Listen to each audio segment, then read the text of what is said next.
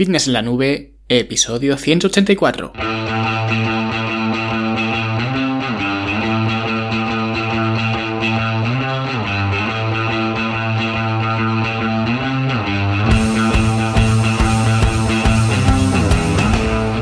Bienvenidos a todos un viernes más aquí a vuestro podcast, a Fitness en la Nube, donde hablamos de fitness, de nutrición, de entrenamiento y donde cada viernes, cada semana os traigo las técnicas, consejos, estrategias, trucos y como lo queráis llamar para que construyáis un mejor físico y tengáis un estilo de vida más activo y más saludable. Hoy vamos a hablar de expectativas y vamos a ver cuál es una expectativa, digamos, eh, realista a la hora de progresar en el gimnasio y de esta forma, pues que sepáis a qué y que sepáis si estáis llevando un buen progreso o no. Pero antes, eh, como siempre, hablamos de la Academia de Fitness en la Nube porque además hoy tenemos eh, bastantes novedades, de hecho, tres novedades. La primera que ya os comenté la semana pasada es que ya se ha cerrado el curso de finishers y esto no significa que ya no podáis acceder, ¿vale? Que mucha gente me lo pregunta, que si es que eh, solo se puede acceder al curso que esté abierto en ese momento y no es así, ¿vale? Los cursos se van abriendo, se van añadiendo clases y cuando se terminan se quedan eh, archivados en la biblioteca de cursos a la que pues todos los alumnos podéis acceder en cualquier momento, es decir, que si yo me apunto hoy, puedo acceder al curso de finishers que está eh, recientemente cerrado, pero también puedo acceder al curso de entrenamiento abdominal, por ejemplo, al curso de entrenamiento y eh, nutrición para mayores de 40 años, al curso para eh, optimizar el sueño y el descanso, ¿vale? Es decir, a todos los cursos anteriores que ya hemos hecho.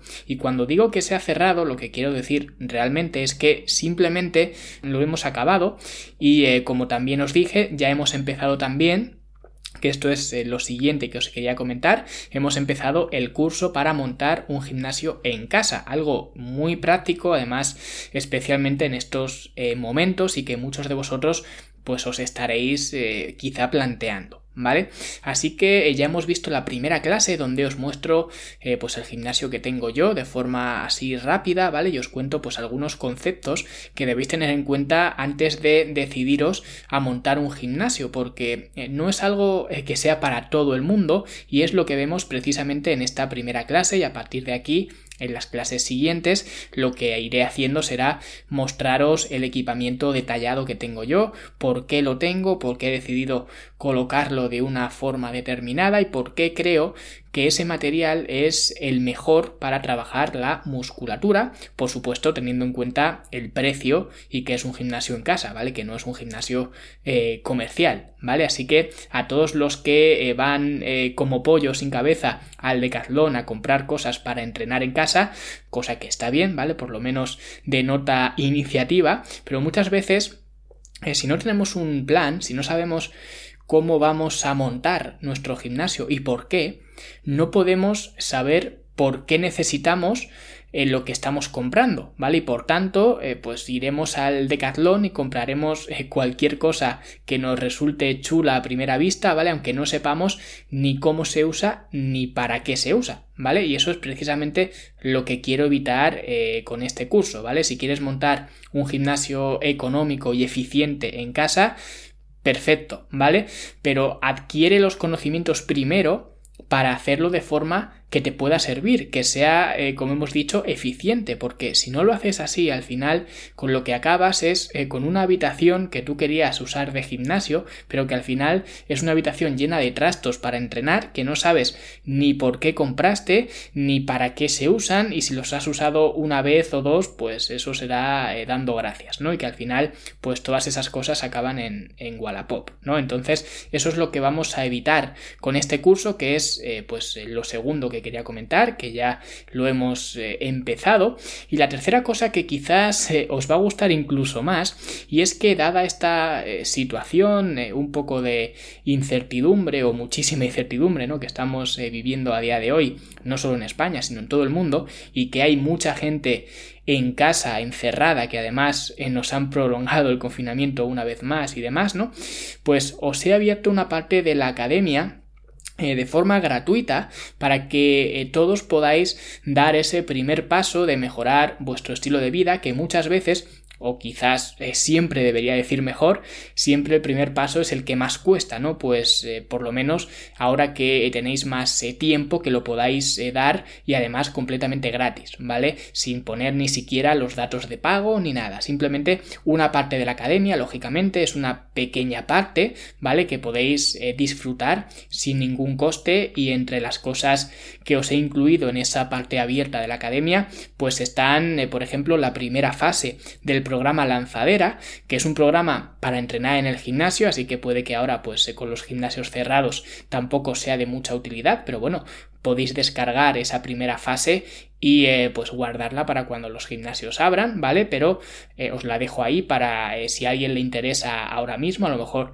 esa persona tiene un gimnasio en casa un poco más completo y la puede utilizar, ¿vale? O sea que yo os la he abierto esa primera fase, que el programa lanzadera son tres fases, así que os dejo abierta esta primera, ¿vale?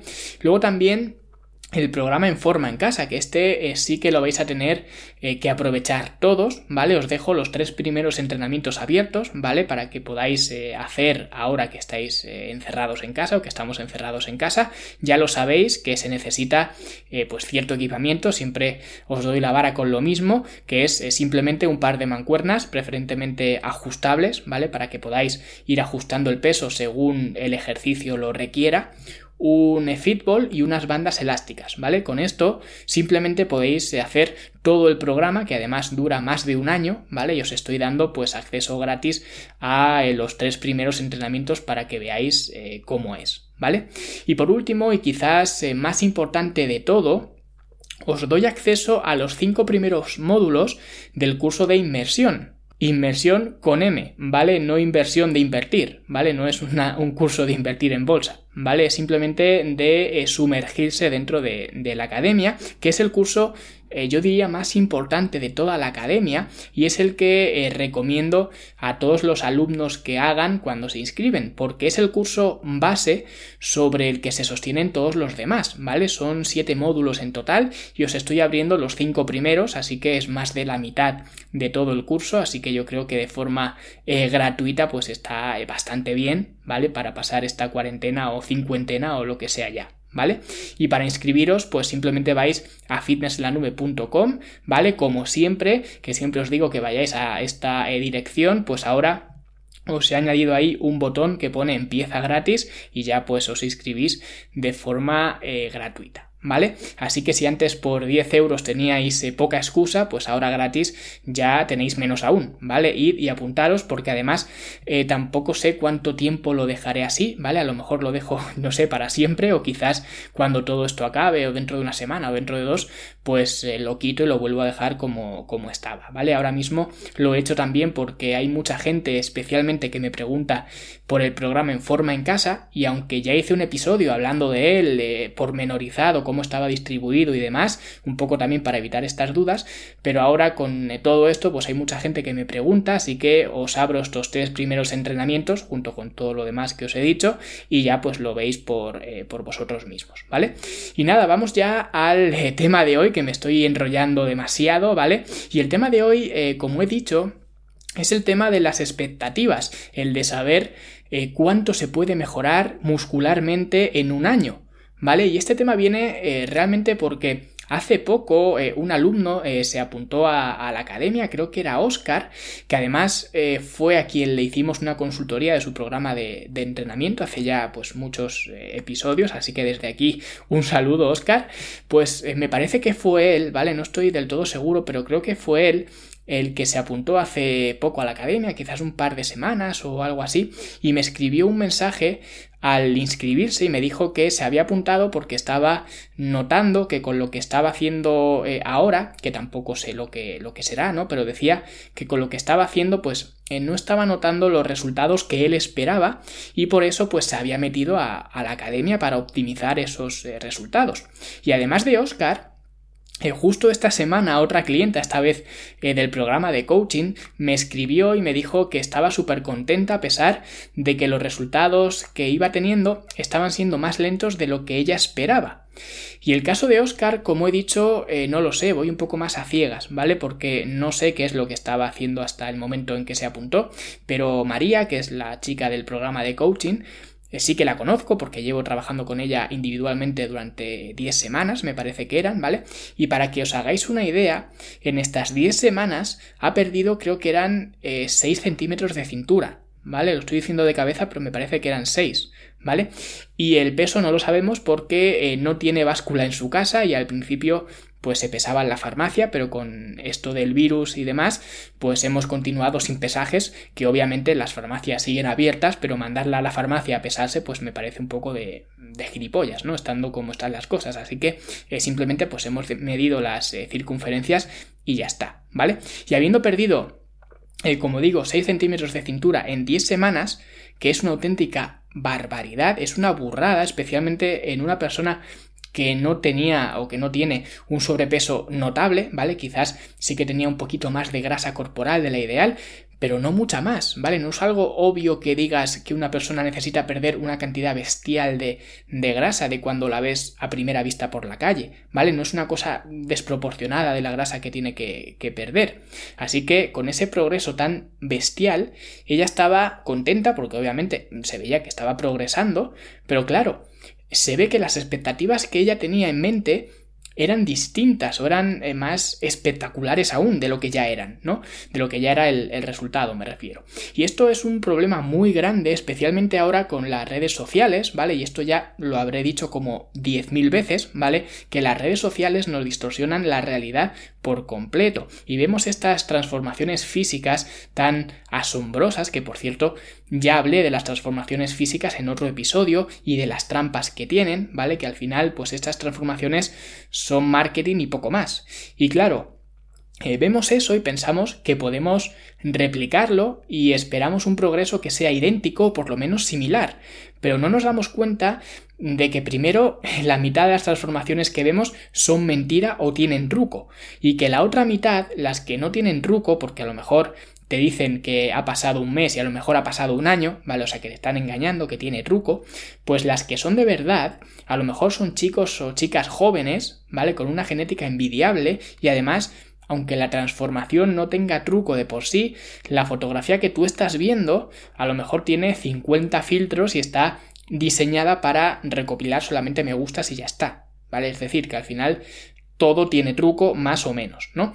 Entonces, eh, siempre nos estamos eh, confundiendo totalmente y no nos damos cuenta, eh, primero, de que lo más llamativo de una transformación física siempre o casi siempre día, el 99% de las veces, siempre suele ser la pérdida de grasa corporal, ¿vale? Esto es lo que más nos llama la atención siempre.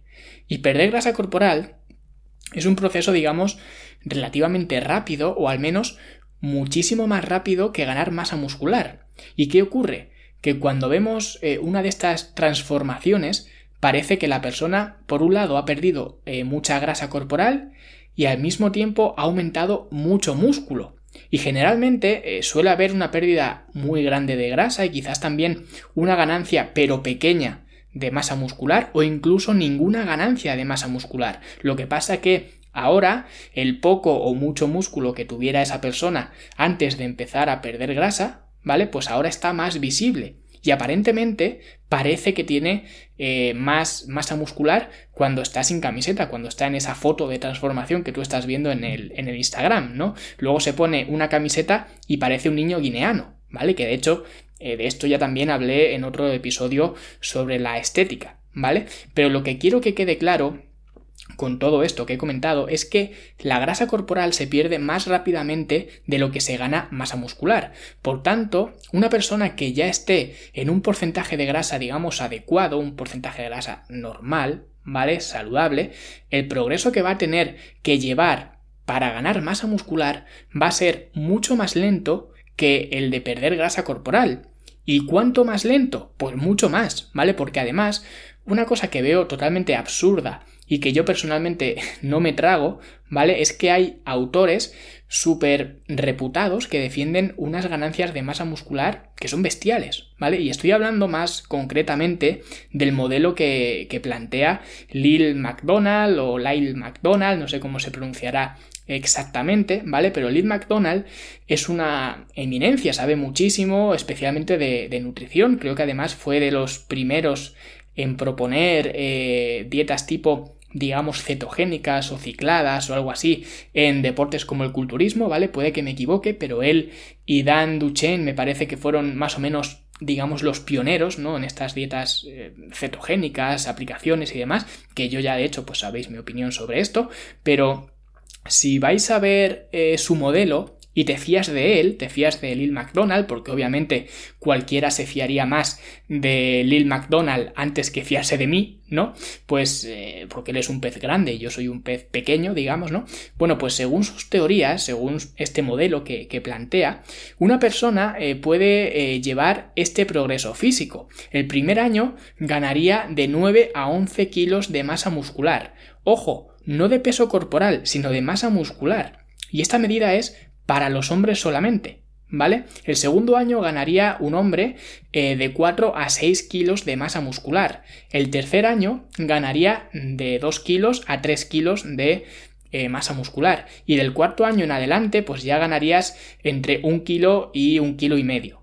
¿Vale? De masa muscular. Y como digo, esto solamente aplica a hombres que entrenan y que hagan pues de todo bien, su alimentación, recuperación, descanso y, demás. Digamos, eh, gente que se lo tome en serio. ¿Vale? Para las mujeres sería la mitad, cosa que sí que comparto, ¿vale? Como ahora eh, veremos, pero para mí esto me parece totalmente desproporcionado, ¿vale? Y de hecho estuve eh, indagando a ver eh, de dónde sacó estos datos y eh, según parece no los saca de ningún sitio, ¿vale? Directamente él mismo dice que no recuerda dónde lo vio o que no sabe si se le ocurrió a él o lo cogió de algún sitio, así que no sé si en algún momento lo soñó o algo y lo puso así o de dónde lo sacaría, pero simplemente pues es algo que o se le ha ocurrido a él ¿vale? O eh, pues lo ha cogido de, algún, otro, algún otro sitio y ya está. O sea que no hay, digamos, una base científica o un modelo comparativo o nada de esto.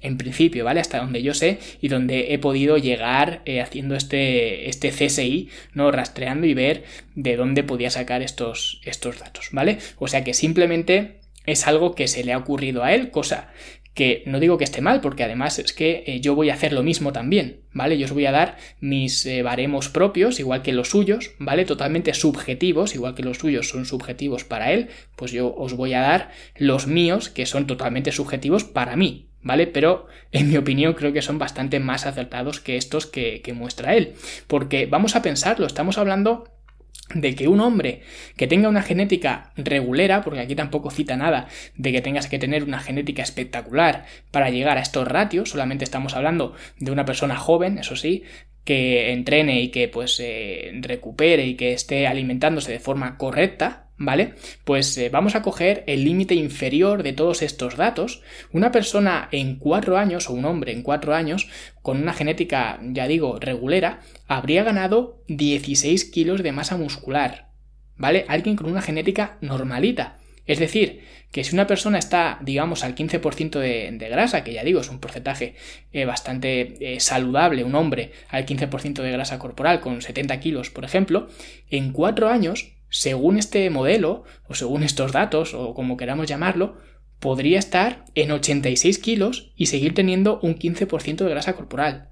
¿Vale? Es una barbaridad y bajo mi punto de vista está completamente fuera de contexto, ¿vale? Porque es que además esto sería una persona con una genética normalita, ¿vale? Tirando los, eh, por los eh, márgenes o por los límites inferiores de estos datos. Pero si cogemos a alguien que tenga una genética muy buena, ¿vale? Y cogemos los límites superiores de estos eh, rangos que da él, en cuatro años habría conseguido 21 kilos y medio de músculo.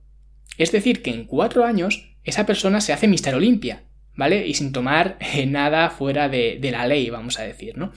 20 kilos de músculo, que yo creo que de forma natural eso no lo ha hecho nadie, y menos en cuatro años, ¿vale? Pero es una auténtica barbaridad. Y creo que cosas como estas son las que nos hacen pensar que tenemos pues unos resultados pequeños o resultados mediocres cuando en realidad son unos resultados bestiales. ¿Vale? Así que eh, yo hoy os voy a explicar eh, pues cuáles serían mis baremos, ¿vale? Y otra vez, os podéis guiar si queréis por los de Lil McDonald, si vosotros queréis. Yo simplemente os voy a contar los míos, los que bajo mi experiencia son mucho más realistas que, estos, ¿vale? A lo mejor es que yo soy muy mal entrenador y él es muy bueno, a lo mejor resulta que él es Dumbledore y hace magia, yo no lo sé, así que yo solo os puedo contar lo que yo pienso, ¿vale? Y primero, antes de nada, tenemos que diferenciar entre alguien con buena genética o mala genética. ¿Vale? Y para eso precisamente hice el episodio de la semana pasada, para que hoy todos pudiéramos saber eh, dónde nos encuadramos, si dentro de una persona, un hombre una mujer, con eh, una genética mejor o una genética peor para ganar masa muscular. Así que si aún no lo has escuchado ese episodio, por mucho que me duela, eh, pues para este episodio y vete a escuchar el de la semana pasada porque sacarás algunas conclusiones que te servirán para entender pues estos baremos que voy a dar ahora mismo ¿vale?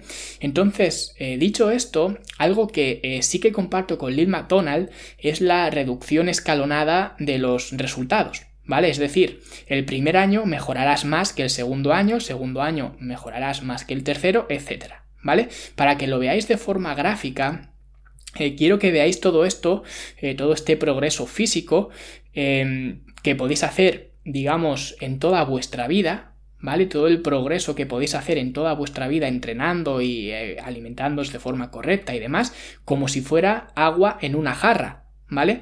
La gente con mejor genética pues tendrá una jarra más grande porque tendrá un potencial mayor y la gente con peor genética pues tendrá una jarra más pequeña porque tendrá menos potencial. Pero sea como sea pues todos tenemos nuestra eh, jarra, ¿vale? Más grande, más pequeña, pero todos tenemos la nuestra.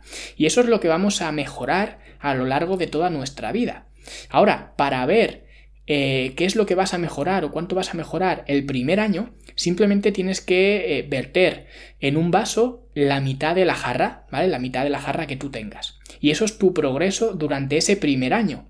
Ahora, para ver lo que progresarás el segundo año, pues echas en el vaso del segundo año la mitad de lo que ahora te queda en la jarra. ¿Vale? luego para ver lo que progresarías el tercer año, pues viertes en otro vaso lo que te quedaba de nuevo en, en, la jarra y así sucesivamente, ¿vale? De forma que el vaso del primer año está mucho más lleno que el vaso del segundo año y el del segundo año está más lleno que el tercero, etcétera. ¿Vale? Es una forma, digamos, gráfica de, verlo y que os puede ayudar a ver eh, pues esta escalada que hay en cuanto al, progreso. ¿Vale? Ahora bien, eh, numéricamente ¿cuánto puedes esperar eh, progresar? Pues como digo, según mi opinión, si tienes una buena genética, una genética por encima de la media y eres hombre, el primer año estaría genial si consiguieras entre 4 y 6 kilos de masa muscular, ¿vale? Y esto sería un progreso, como digo, ideal. 4 o 6 kilos en un año, ¿vale? Entre 4 y 6 kilos en un año, no en un mes, en un año, ¿vale? Pero, eh, ¿qué pasa si eres mujer o si eres un hombre con muy mala genética, pues eh, lo que he dicho antes, divídelo por la mitad, ¿vale? Que serían entre 2 y 3 kilos de músculo. Y podéis echaros ahora las manos a la cabeza porque este es el primer año que es además cuando más se gana, ¿vale? Cuando más progreso hay. Pero es que el segundo año ya nos iríamos para hombres con buena genética a entre 3 y 4 kilos de masa muscular y mujeres y hombres con peor genética, de nuevo, pues la mitad, entre kilo y medio y dos kilos de masa muscular. ¿Vale? Y ya el tercer año, si no os habéis cortado las venas, ¿no? Pues eh, un hombre con eh, ventaja genética, diríamos, ganaría entre 2 y 3 kilos de masa muscular. Y las mujeres, de nuevo la mitad, entre 1 y 1,5 kilos, entre kilo y medio. ¿Vale? Y ya del cuarto año en adelante, las ganancias, eh, al igual que decía y que dice Lil McDonald, ya serían muy marginales, ¿vale? Hombres con eh, muy buena genética, entre 1 y puede que 2 kilos, ¿vale? Y las mujeres y hombres eh, menos dotados, ya entre medio kilo y un kilo, estaríamos hablando, ¿vale? Y esto, estos datos serían un buen progreso, con una genética buena, que no sea espectacular, en un hombre eh, durante cuatro años habrías conseguido 10 kilos de masa muscular, que es un progreso, como digo, bestial. Y si eres de los más aventajados genéticamente, habrías conseguido 15 eh, kilos de músculo, que sigue siendo un progreso, ya digo, bestial, absoluto, ideal, y haciéndolo todo bien y con una genética envidiable. Estamos hablando de este, de este número de, de 15 kilos, ¿no? Pero si eres mujer o eres hombre con una genética mala, o vamos a decir eh, no óptima para ganar masa muscular, en cuatro años, de media, más o menos, habrías ganado unos 6 kilos de músculo. En cuatro años, ¿vale? Y aquí lo mismo, las mujeres con peor genética pues un poco menos y las mujeres con mejor genética pues un poco más quizás se acerquen más a esos 10 eh, kilos de un hombre con, buena genética vale pero estamos hablando de, gente eh, digamos que se aleja de la media vale por eso están las medias para estandarizar todo esto y equilibrar todo ¿vale? Así que para mí estos son unos marcadores mucho más realistas. Y de hecho, eh, son más realistas y también más desmoralizantes, porque estamos acostumbrados a ver transformaciones tan falsas como esperanzadoras, ¿no? Cuando vemos que un actor se prepara para un papel en tres meses y los titulares de los periódicos y de los medios nos dicen que ganó 10 kilos de músculo en esos tres meses. Pues tú rápidamente haces tu regla de 3 y dices, bueno, si este tío en 3 meses ha ganado 10 kilos de músculo, teniendo en cuenta, porque además eres un poco sincero y dices, bueno, teniendo en cuenta que este actor pues tiene muy buena genética, que se habrá preparado a conciencia con cocineros, con nutricionistas, con entrenadores y demás, yo que no tengo nada de eso, en 3 meses quieres ser eh, conservador y dices, bueno, pues en 3 meses eh, podré conseguir la mitad ¿vale? Como digo, siendo conservador, si él ha ganado 10 kilos, pues tú la mitad, 5 kilos de músculo. Y ya te parece poco, porque además, eh, pues es algo bastante alcanzable, según tú, ¿no? Porque estás comparándote con ese actor que ha ganado 10 kilos en 3 meses. Y por eso para mí es mucho más eh, realista que esos 5 kilos de músculo quizás eh, puedas conseguirlo si tienes una muy buena genética, pero no en 3 meses, sino en un año. ¿Vale? Y si encima tienes, eh, digamos, la mala suerte de tener una genética eh, así, así, pues entonces a lo mejor esos 5 kilos de músculo que tú decías que eh, pues siendo pues precavido lo podrías ganar en 3 meses, a lo mejor te toma 2 o 3 años. Y esto no es que sea una mierda, es que los medios de comunicación y las redes sociales nos distorsionan la realidad de lo que se puede conseguir. Incluso una eminencia como Lil McDonald te hace fantasear con cosas que a mi modo de ver están completamente fuera de, nuestro alcance, ¿vale? No del nuestro de vosotros y, mí, y mío, sino el nuestro de todos, de cualquier ser humano, ¿vale? A menos que vengas de la isla de supervivientes o que seas un niño de 13 años que esté en pleno proceso de crecimiento, veo muy improbable que ganes la cantidad de masa muscular que dice Lil McDonald, ¿vale? En el tiempo que lo dice. Pero vamos, que esta es solo mi, mi, opinión, la opinión de mi experiencia y si hay alguien en la sala que haya conseguido realmente esos números alocados de Lil McDonald, pues que lo cuente en los comentarios, pero vamos, a no ser que me esté escuchando Ronnie Coleman, pues no creo que, que ocurra, ¿no? Así que la próxima vez eh, poned estos datos en contexto y cuando penséis que ganar 3 kilos de masa muscular en un año es un progreso ridículo, pensad que en realidad es un progreso extraordinario y que el problema no es de ese progreso, el problema es que teníais unas expectativas totalmente fuera de lugar. Y nada, aquí lo vamos a, ir dejando. Espero que este modelo mío, si se puede llamar así, os sea más eh, útil que el de Lil McDonald o no, ¿vale? Que cojáis el suyo eh, o el mío como referencia, ¿vale? Yo os he presentado los dos y ya pues cada uno que escoja el que quiera para guiarse. Pero luego no os frustréis por no llegar a donde dice Lil McDonald, porque al final las expectativas somos nosotros eh, eh, los que nos eh, las marcamos, ¿vale? Y como digo, muchas gracias por estar ahí al otro lado, por vuestros comentarios, emails, mensajes, valoraciones, etcétera, ¿vale? Y recordad que tenéis una parte de la academia abierta, ¿vale? Gratuitamente para que le podáis echar un vistazo en fitnesslanube.com. Y nosotros, pues como siempre, nos escuchamos la semana que viene. Hasta luego.